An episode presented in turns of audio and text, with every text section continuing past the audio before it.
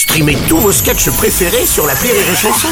Des milliers de sketchs en streaming, sans limite, gratuitement, gratuitement sur les nombreuses radios digitales Rire et Chanson. Marceau refait l'info sur Rire et Chanson. Un tiers des eaux en bouteille ont trompé le consommateur en désinfectant ses eaux de source ou minérales au mépris de réglementations euh, strictes. Certaines auraient même été coupées avec de l'eau du robinet.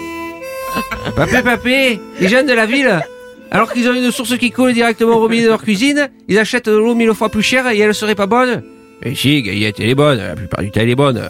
Il y a même des gras et célèbres animateurs radio, Bruno Robles, qui boivent de l'eau minérale en bouteille.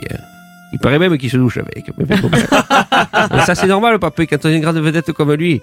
Oh, je crois qu'on peut même parler de diva, Galinette. Bonjour Bruno. Bonjour Renaud. Quand je vous disais que l'eau c'était mauvais pour la santé, heureusement que j'ai pris mes précautions. Ah oui, Sinon, dans quel état je serais? Oui.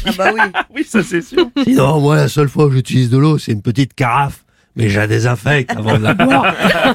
Ou alors, je consomme de l'eau uniquement à l'état solide. Merci beaucoup. Rire et chanson.